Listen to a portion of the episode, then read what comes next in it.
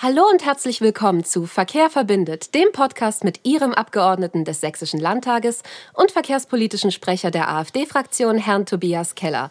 Mein Name ist Nicole Klinger und wie gewohnt leite ich Sie heute auch wieder durch diesen Podcast. Hallo Tobias, schön, dass du da bist. Hallo Nicole, guten Morgen. Wir haben heute wieder eine Spezialepisode mit einem Gast. Heute geht es um das Thema Regionalentwicklung und Verkehr und eingeladen dafür haben wir Herrn Thomas Thum, Sprecher der AfD-Fraktion im Sächsischen Landtag zur Stärkung des ländlichen Raumes. Hallo Thomas, schön, dass du heute hier bist. Hallo Nicole, hallo Tobias, danke für die Einladung. Thomas, ich habe schon gesagt, für was du zuständig bist, aber die Zuhörer würden gerne ein bisschen mehr über dich erfahren. Also erzähl uns doch bitte, was du so machst und was dich interessiert und wie du eigentlich zur AfD gefunden hast.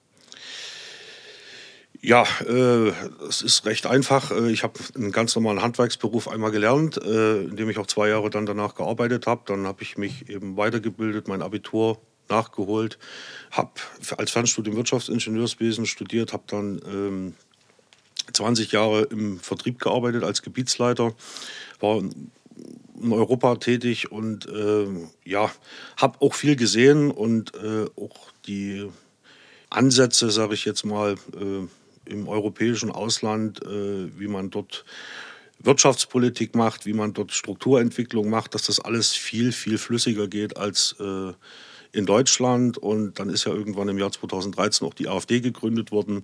Und diese Partei hat eigentlich ja, von Anfang an mein Interesse geweckt. Ich habe mich dann längere Zeit damit beschäftigt. Und ähm, in Bezug auf Sachsen war es eben auch ein Thema der ländliche Raum. Ich komme aus dem ländlichen Raum, ich komme aus dem Erzgebirge und äh, wir sehen eben dort, wie diese ländlichen Regionen, äh, aber das betrifft nicht nur das Erzgebirge, das betrifft ganz Sachsen, immer weiter nach hinten runterfallen, der demografische Wandel und damit auch ein gewisser Verfall der Infrastruktur einhergeht. Und äh, das hat mich immer schon gestört. Ich bin ja seit 2009 auch Gemeinderat bei mir in meiner Heimatgemeinde war politisch immer interessiert und habe gesagt, jetzt ist die Zeit mal was zu verändern, vielleicht oder zum Positiven für Sachsen, zum Positiven fürs Erzgebirge und bin dann 2017 in die AfD eingetreten. Thomas, du hast es bereits angesprochen. Wie gesagt, heute geht es um das Thema Regionalentwicklung und dann wollen wir auch gleich einsteigen. Thomas, wie bedeutend sind denn verschiedene Verkehrsarten für die Entwicklung im ländlichen Raum? Ja, die Diversität der Verkehrsarten ist eigentlich der Schlüssel zum Erfolg. Also im ländlichen Raum und in, äh, äh ich sag mal, äh, Grenzregionen im Besonderen, wo, sie, wo, wo, man alle paar Kilometer ein paar Orte hat und wo kein Bus fährt, wo keine Bahn fährt, äh, da geht das nicht ohne den privaten Pkw. Und wir sind, äh, so glaube ich, äh, aus zweieinhalb Jahren parlamentarischer Erfahrung heraus, das beurteilen zu können, die einzigste Partei, die sich eben auch für den eigenen privaten Pkw, äh, für die eigene Freiheit in Sachsen für die Bürger einsetzt. Ja, das ist richtig. Ich habe dasselbe Erfahrung gemacht. Ähm, in der Stadt Es ist ja ganz einfach, auf dem öffentlichen Personennahverkehr umzusteigen oder eben Fahrrad kurze Verbindung äh, zu halten. Aber auf dem ländlichen Raum sind doch die Wege etwas weiter, manchmal auch zu weit fürs Fahrrad, vor allem für ältere Personen oder gehbehinderte Personen ist das Fahrrad dann nicht so sehr geeignet. Und der öffentliche Personennahverkehr ist auch nicht überall verfügbar. Insofern ähm, müssen eben die Straßen in Ordnung sein. Dann kann man nicht sagen, okay, wir wollen, dass alle umsteigen. Wenn äh, im ländlichen Raum die Straßen nicht erhalten werden, dann wird, dann wird, ähm, werden Menschen abgehängt, die nur noch zu Hause sein können. Und da ist das Problem. Tobias, das sehe ich ganz genauso. Ähm, ich meine, es ist schon erstaunlich, wenn ich nach Dresden in den Landtag fahre und äh, die Grünen haben es ja mittlerweile dann auch geschafft, äh, dass der Preis äh, über zwei Euro für den Liter Benzin oder Diesel ist. Und dann überlegt man natürlich auch, mit dem Zug zu fahren. Das bedeutet für mich jeden Tag äh, zweieinhalb Stunden mehr Fahrzeit vom Erzgebirge nach Dresden. Aber ich mache das. Ich bin auch ein großer Fan der Bahn. Äh, und wenn ich dann in Dresden ankomme und äh, den öffentlichen Nahverkehr zum Beispiel in Dresden nutze, dann ist das schon erstaunlich. Ne? Vom äh, Hauptbahnhof zum Landtag fährt man mit der Straßenbahn inklusive Umsteigezeit fast keine, also keine zehn Minuten. Und dort In der Stadt funktioniert das, aber wie du es gesagt hast, im ländlichen Raum sind diese Angebote nicht da. Ähm, man kann sie auch nicht vollumfänglich im ländlichen Raum, dafür ist der ländliche Raum viel zu groß, dort implementieren und wir brauchen dort äh, eine vernünftige, funktionierende Straßeninfrastruktur. Und äh, dann war es eben auch erstaunlich, dass man in den Haushaltsverhandlungen 2020, 2021 die Mittel für den kommunalen Straßen- und Brückenbau massiv gekürzt hat. Und ich erinnere mich jetzt gar nicht mehr, wie hoch äh, die Förderquoten jetzt sind, aber es war eine massive Kürzung und das kann es doch eigentlich nicht sein, wenn man aus politischen Ansprüchen heraus äh, Sachsen in der Fläche denken will, wo die Städte und der ländliche Raum irgendwo zusammengehören. Es wurden bereits einige Probleme schon genannt, aber ich möchte gern konkreter noch darauf eingehen. Also Tobias, in deiner Funktion als verkehrspolitischer Sprecher bist du viel in Sachsen unterwegs, hast dir die Probleme vor Ort angeschaut und ich möchte jetzt eigentlich wissen, welche Probleme gibt es denn derzeit im regionalen Raum, speziell im Straßen- und Bahnverkehr? Ja, ähm, Thomas, du hast schon angesprochen, dass ähm, Gelder gestrichen wurden. Äh, möchte ich nochmal speziell auf den letzten Haushaltsplan zurückkommen. Der letzte Haushaltsplan hat für Straßen- und Brückenbau Gelder vorgesehen, beziehungsweise Streichungen vorgesehen, die mehr als 50 Prozent dessen ausmachen, was 2019 verbraucht wurde. Das heißt also, dass Straßen, die vielleicht gerade noch so intakt sind oder eben schon teilweise verschlissen sind, dass die im kommunalen Straßen- und Brückenbau nicht mehr neu gebaut werden können. Das heißt, dass im ländlichen Raum viele Gemeinden keine neuen Projekte mehr bekommen. Alte Projekte sollen fertiggestellt werden, die begonnen wurden. Das muss man auch dazu sagen. Also dazu steht der Freistaat. Aber es werden eben keine neuen gebaut.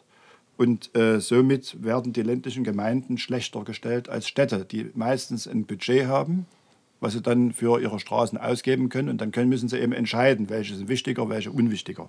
Aber das ist nicht das Einzige. Ein weiterer Aspekt ist, dass im ländlichen Raum ja auch sehr viel Güterverkehr unterwegs ist. Und damit Straßen, die schon nicht mehr ganz in Ordnung sind, verstopft werden und besonders belastet werden, weil die gehen natürlich auch eher kaputt, umso mehr Schwerverkehr, Schwerlastverkehr darüber fahren muss. Und deshalb setzt sich die AfD ein, Güterverkehr von der Straße auf die Schiene zu verlegen. Äh, insofern ist ja bis jetzt, bis jetzt noch nicht so sehr viel passiert, weil der Freistaat hat es zwar im Programm, aber ähm, in der Umsetzung scheint es zu hapern. Es ist sicherlich auch kein einfaches Problem.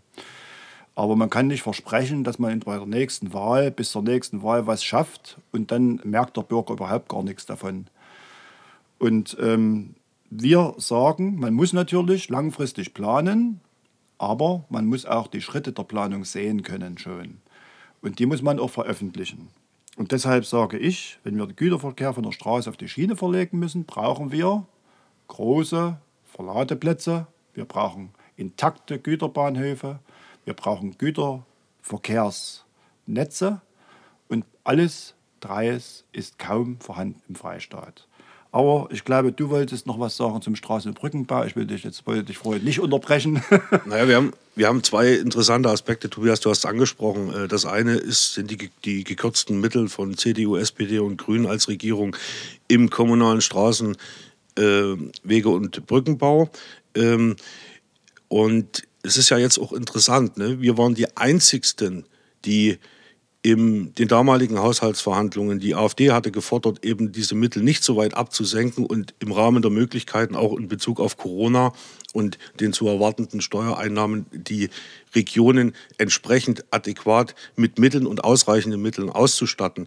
Ich glaube, wir forderten damals, äh, dass die Absenkung maximal 75 Prozent äh, betragen sollte. So, und dann ist es interessant, dass genau oder ziemlich genau zwei Jahre später äh, die Bürgermeister jetzt im ländlichen Raum also Briefe verschicken an Landtagsabgeordnete und an die Staatsregierung und genau das bemängeln, was eingetreten ist, was wir vorhergesagt haben, nämlich dass die Mittel nicht ausreichen und äh, die Straßeninfrastruktur im ländlichen immer weiter verfällt. Und ich glaube, wir sind ja jetzt äh, in Bezug auf die neuen Haushaltsverhandlungen im Jahr 2022, äh, werden wir uns natürlich wieder äh, als AfD-Fraktion, als Partei, die Sachsen in der Fläche denkt, äh, dafür einsetzen, dass die Kommunen mit ausreichenden Mitteln ausgestattet werden. Und der zweite Aspekt, den du genannt hast, äh, den die, die Verlegung des Güterverkehrs auf die Schiene, das ist natürlich ein wichtiger und richtiger Punkt.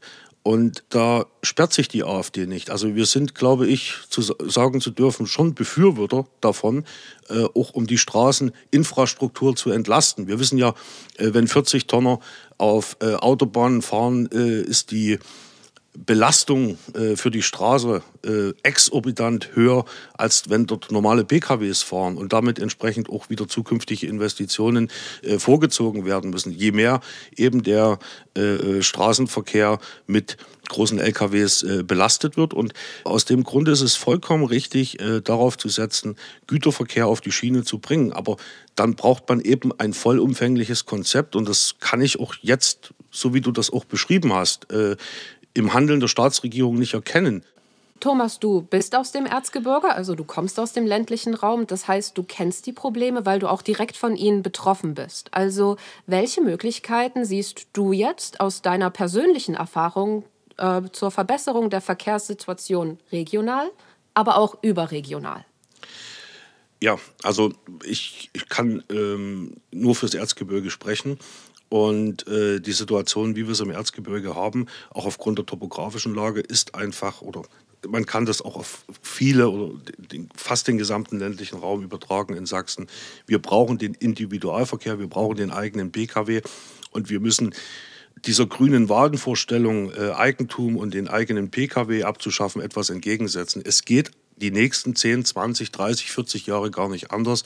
Also, wenn Sie sich vorstellen, dass sie die eigene Oma oder die eigene Mutter äh, zum Arzt fahren müssen, zu einem Facharzttermin. Da sind sie teilweise zwei Stunden, zweieinhalb Stunden unterwegs mit dem eigenen Auto. Wenn sie dann äh, mit dem Bus äh, diese Reise beschreiten wollen oder mit der Bahn, wenn sie denn überhaupt vorhanden ist, äh, haben sie dann eine Tagesreise. Das ist unmöglich. Also wir müssen uns einfach mal den realen Bedingungen äh, Sachsens stellen und äh, ich sage jetzt einfach mal den gesunden Menschenverstand mal wieder in der Politik äh, ja, pflegen und hegen. Der ländliche Raum und die Großstädte haben ja ganz unterschiedliche Ausgangskriterien, was den Verkehr anbetrifft. Also meine Frage sowohl an Thomas als auch an Tobias. Was sind die größten Unterschiede zwischen Stadt und Land im Bereich Verkehr? Ja, also es geht da vor allen Dingen um die Unterschiede im öffentlichen Personennahverkehr. Denn der Verkehr, was mit dem Auto betrifft, wird gleich sein. Was das Fahrrad betrifft, äh, da liegt es dran, ob man eher im flachen Land oder im bergigen Erzgebirge ist oder im Vogtland zum Beispiel oder im Zittauer Gebirge. Äh, das ist natürlich dann eine ganz andere Nummer, weil man dort mit äh, Fahrrad oder mit dem Lastenfahrrad kaum äh, was machen kann. Aber der öffentliche Personennahverkehr, äh, der ist natürlich in der Stadt sehr dicht das heißt also mit 10 Minuten Takt ausgestattet, in Leipzig zum Beispiel. Dann ähm, ist auch die Pünktlichkeit meistens gegeben, weil man vieles steuern kann in der Stadt. Ähm, in der Stadt spielt vor allen Dingen die Pünktlichkeit, die Taktfrequenz und die Sauberkeit eine Rolle des öffentlichen Personennahverkehrs. In der Region, da wirst du mich bestimmt nachher bestätigen, Thomas, äh, da geht es eher darum, dass vielleicht ähm, überhaupt ein Bus kommt an bestimmten Stellen. In bestimmten Dörfern wurde eben die Bushaltestelle abgeschafft und ein Rufbus eingerichtet, zum Beispiel, was natürlich keine schlechte Sache ist, aber manche ältere Menschen kommen eben damit nicht so sehr gut zurecht, weil sie eben äh, die Nummer ver, ver, ver, verlegt haben, weil sie nicht wissen, wo sie genau äh, den Rufbus hinrufen müssen. Ähm, was der Unterschied zwischen Rufbus und Taxi ist, das muss man erst mal verstehen. Wir wissen, was es ist. Und der Rufbus ist auch eine gute Sache, aber es müsste noch viel mehr kommuniziert werden, wie das ganze System funktioniert. Und es müsste mehr kommuniziert werden, äh, wann, wo, zu welcher Zeit man öffentlichen Personennahverkehr nutzen kann und was, vor allem auch was es kostet. Weil manche Menschen können sich auch nicht andauernd alles leisten. Denn gerade äh, wenn man das Bildungsticket zum Beispiel mal sieht, jetzt geht es mal nicht um die Älteren, sondern um die jungen Leute. Ne, das ist ja in manchen Regionen so teuer geworden, dass manche äh, äh Leute erschrecken, wenn sie mehrere Kinder haben, wie sie das bezahlen sollen. Ja, Tobias, das ist, du sprichst was Wesentliches an. Ne? Also das Grundsätzliche ist immer, kann man sich das leisten? Und ähm, ja, wir als äh, Partei, die auch die Familien äh, als Priorität haben und die Familien stärken wollen, haben natürlich damit ein Problem, dass alles teurer wird und dass Familien mit Kindern ähm, Nachteile erfahren. Und äh, man, ich habe am Wochenende meinen mein Bescheid bekommen für meine zwei Kinder. Äh, das sind jetzt 60 Euro mehr im Jahr, die wir bezahlen, als sonst für das Bildungsticket. Es wird dann eben gesagt, naja, man hat auch die Leistungen erweitert. Das stimmt, aber für uns äh, spielt das keine Rolle, weil die Kinder diese Leistungen nicht nutzen können. Ja? Es nützt doch nichts jetzt äh, auch in der Ferienzeit mit dem Bus zu fahren. Wohin will man denn da fahren im ländlichen Raum? Also das ist ja die große Frage. Äh, also es wird teurer. Ich hätte mir das anders gewünscht. Ich hätte mir das gewünscht, dass man das optional angeboten hätte. Das alte, zum, also das bisherige Ticket zum alten Preis und dieses Ticket, wer es eben nutzen möchte, auch in den Ferien optional. Äh, dass man das dann eben äh, bestellt und dabei dafür auch einen gewissen Mehrbetrag ausgibt. das ist das eine. Und das andere ist die Verfügbarkeit des Angebotes wo findet ÖPNV statt? Äh, du hast das ja angesprochen, Tobias, vielerorts fahren nur noch Rufbusse. Und das ist natürlich für ältere Menschen, die ja im ländlichen Raum auch zukünftig immer mehr werden, immer schwieriger. Ja, man muss sich dort organisieren, äh, man muss diese Busse anmelden. Äh, zum Teil sind die Angebote digitalisiert und das, das, das ist, ich sag mal, kein Konzept für ältere Menschen, die sich da einfinden müssten oder müssen äh, und äh, ja, um diese Angebote zu nutzen. Und äh, deswegen ist es eben wichtig, dass im ländlichen Raum auch der Fokus auf eine funktionierende Straßeninfrastruktur liegt, um mit den eigenen BKW äh, seine Ziele, die man erreichen möchte, erreicht. Ja, du sprichst es an. Ältere Menschen, äh, das ist jetzt, äh, die, dass die nicht mehr so können, sagen wir so. Das ist äh, jetzt keine Diskriminierung, sondern das ist Realität. Äh, wer schon mal seine Eltern gepflegt hat und weiß, welche ähm, Fähigkeiten im Alter dann auch nachlassen, also kognitive Fähigkeiten und äh, äh, die, die Koordination von bestimmten Abläufen, die wir ja als normal empfinden, was man einfach gar nicht wahrhaben möchte, dass einen das eines Tages mal verlässt. Äh, da ist es in der Stadt natürlich einfach. Da hat man einen Pflegedienst, da hat man einen, seine Kinder, seine Enkel, die kommen mal und die helfen ihnen und die zeigen ihm übers Internet, da ist das und jenes und da kannst du dort und dort und da holen wir dich ab und da klappt das alles. Im ländlichen Raum ist es ein bisschen schwieriger, wenn die Kinder nämlich ein paar Orte weiter wohnen oder sagen wir mal sehr weit weg wohnen vielleicht. Ja, dann kann einem eben keiner helfen und der Pflegedienst ist eben auch nicht erreichbar. Und nur mit dem Telefon, mit dem können meistens ältere Leute doch noch umgehen, wenn auch das für manche schwer ist. Aber äh, nur mit dem Telefon klappt es eben nicht, weil auch diese Dienste meistens ausgebucht sind und weil man dann eben normalerweise Termine machen muss. Und wenn man aber die Koordination und die kognitiven Fähigkeiten nicht mehr so hat, dann kriegt man das eben nicht auf die Reihe. Und da ist das Problem. Das heißt also, der Verkehr kann natürlich sowas nicht richten. Aber man kann sehen, dass möglichst in jedem Ort irgendeine Möglichkeit existiert und dass die möglichst einfach kommuniziert wird, dass Menschen, die eben diese Fähigkeiten nicht besitzen, es gibt auch junge Leute, die weniger kognitive äh, Fähigkeiten haben und die vielleicht auch, ähm, sagen wir mal, mit ihrem eigenen Lebenskoordination nicht so zurechtkommen. Ja, es gibt ja auch, das gibt es eben auch bei jungen Leuten, aber eben wahrscheinlich weniger. Aber die müssen ja mitgenommen werden. Ja? Im, Im Fernsehen, Videotext, da gibt es immer so, eine, so ein paar Seiten leichte Sprache. Aber warum gibt es das eigentlich im Verkehr nicht? Tobias, das ist die Realität, das ist die Gesellschaft äh, heute. Und äh, man muss natürlich, und gerade was du nochmal angesprochen hast, Pflegedienste ne, in Flächenkommunen, es ist eben nicht so, dass man äh, da jetzt, ich sag mal, von der einen Haustür zur anderen geht, sondern da, liegen Weg, da ist Wegstrecke dazwischen. Und die Pflegedienste müssen dann vom Pflegenden 1 zum Pflegenden 2 teilweise 10 12, 13 Kilometer zurücklegen. Und das, äh, da verstreicht eben auch sehr viel Zeit, äh, Zeit, die für diejenigen, äh die Hilfe brauchen, dann vor Ort gar nicht mehr verfügbar ist. Und, und, und äh, das ist eine, ist, ist eine schwierige Situation, aber das ist eine Situation, äh, die zunehmend auch größer oder, oder unsere Gesellschaft vor Herausforderungen stellt, weil der demografische Wandel immer weiter voranschreitet. Die sind ja auch unter, auf der Straße unterwegs. Das muss man dazu sagen. Mhm. Da nützt eben öffentlicher Personennahverkehr nicht, der bloß aller Stunden oder, oder zwei Gar Stunden nichts. kommt ja, oder Rufbus. Eine Pflegekraft braucht bestimmte Utensilien, die sie mitnehmen muss. Das ist meistens viel. Und äh, das steckt man sich ins Auto für, für, für, die vielen Personen, die man an einem Tag zu pflegen hat. Mhm. Und äh, dann fährt man eben. So. Und wenn dann die Landstraße nicht in Ordnung ist oder große Umleitungen gefahren werden müssen, dann fragt man sich, äh, hat der Staat nicht an der falschen Stelle hier gespart? Das ist eine wundervolle Überleitung zu meiner nächsten Frage, denn alle reden darüber, den ländlichen Raum zu stärken und den ländlichen Raum an die Zentren anzubinden. Aber welche Maßnahmen wurden denn im Landtag bereits angesprochen, um dies möglich zu machen?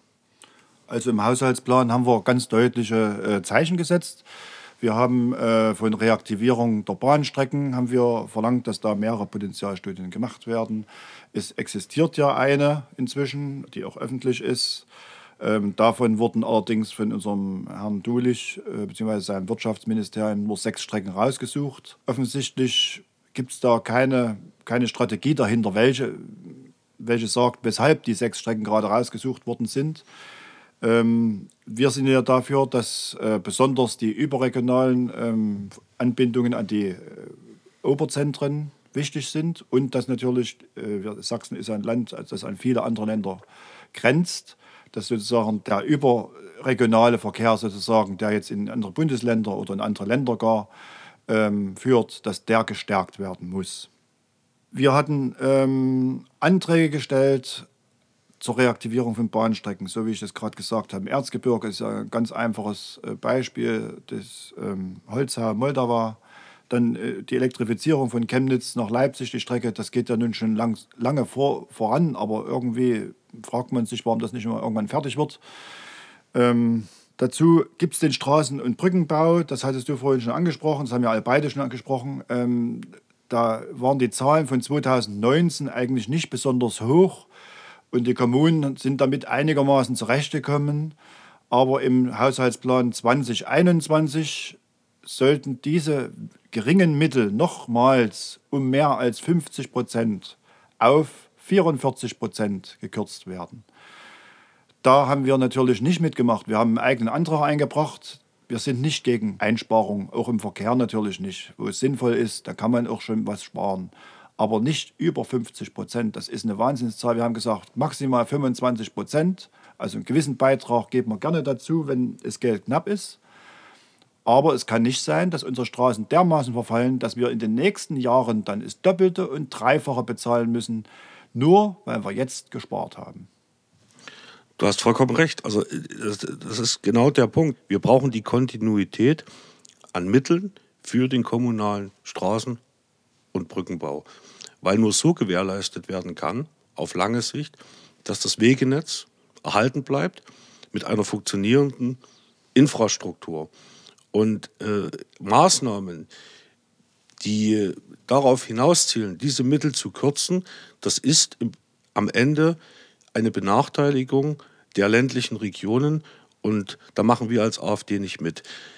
Auf der anderen Seite, man muss ja auch mal klar sagen, dass die Kommunen im ländlichen Raum massiv davon abhängig sind, von diesen Mitteln, weil sie das aus eigenen haushalterischen Einnahmen gar nicht stemmen können. Also, ähm, und wenn der Freistaat dann sagt, er geht dort rein und streicht mal 55 Prozent der Mittel über zwei Jahre, dann bedeutet das einen Rückschritt im Erhalt der kommunalen Straßen und der Infrastruktur. Was aber viel schwerer wiegt, ist, dass nicht bloß im Straßen- und Brückenbau gespart werden sollte, sondern auch die ingenieurtechnischen Leistungen. Das heißt also, wenn jetzt äh, Straßen- und Brückenbau muss ja immer erst entwickelt werden. So, das machen Ingenieure, die äh, berechnen das, die Statik und was nicht alles, also äh, was da nötig ist für den heutigen Verkehrsbedarf, ob eine Brücke nun breiter oder schmaler, länger oder kürzer, was weiß ich, wie gebaut wird. Ähm, ähm, das ist nicht ganz so einfach, wie ich das jetzt darstelle. Deswegen braucht man Ingenieure, die das gelernt haben, die ähm, spezielle Bauwerke auch machen, also zum Beispiel auf sumpfigem Boden oder, oder felsigem Grund und so weiter, ähm, die das berechnen können. Nehme ich aber jetzt, so wie es im letzten Haushaltsplan passiert ist, nehme ich die Gelder dafür weg, dann haben Ingenieurbüros weniger Arbeit. Man kann sich ausrechnen, dass dann einige vielleicht sagen, wir geben es auf und wir arbeiten an was anderem. Wir, wir schulen nochmal um, wir lernen nochmal um und wir arbeiten somit dem Fachkräftemangel entgegen. Das heißt also, alles, was planwirtschaftlich hier geschieht, und das ist Planwirtschaft, was hier die CDU-Regierung hier erledigt hat für uns, Denn auf uns wurde nicht gehört. Wir haben Antrag gestellt, dass die ingenieurtechnischen Leistungen auf dem Niveau von 2019 wenigstens bleiben. Wir wollten nicht mehr haben und nicht weniger. Aber es wurde gekürzt. Und genau da ist der Fehler. Das eine sind die finanziellen Mittel und was da natürlich noch einhergeht, ist, dass dieser, die Kürzung äh, für die Ingenieursleistungen, ingenieurstechnischen Leistungen äh, zu Planungsverzug führt. Also wenn dann zwei Jahre nicht geplant wird, weil es keine Mittel gibt, ja, dann äh, wirft das Sachsen langfristig zurück, weil alles das, was zwei Jahre nicht gemacht wird, wird dann in den, muss in den nächsten Jahren nachgeholt werden. Und das belastet dann äh, die Kapazitäten bei den Ingenieuren, bei den Architekten natürlich zusätzlich. Und das ist auch, äh, das sind Fachkräfte, wo es auch nicht mehr allzu viele gibt. Und damit Verkehr weiterhin verbindet, sowohl die Städte als auch das Land, bleiben wir weiterhin für Sie dran. Und das war's heute auch schon mit dieser Spezialepisode von Verkehr verbindet. Ich bedanke mich sehr herzlich bei Herrn Thomas Thum, der heute hier bei uns im Studio war. Wenn Sie, lieber Zuhörer, weitere Fragen haben an Herrn Thomas Thum, können Sie ihm gerne eine E-Mail schreiben unter der Adresse thomas mit th.tum, t h u m at slt.sachsen.de. Also, wie gesagt, vielen herzlichen Dank, dass du da warst, Thomas. Und vielen herzlichen Dank auch wie immer an dich, Tobias, dass du auch da warst. Das war Verkehr verbindet. Mein Name ist Nicole Klinger und ich hoffe, Sie nächste Woche wieder begrüßen zu können, wenn es heißt Verkehr verbindet. Ich wünsche Ihnen noch eine schöne Woche und bis zum nächsten Mal.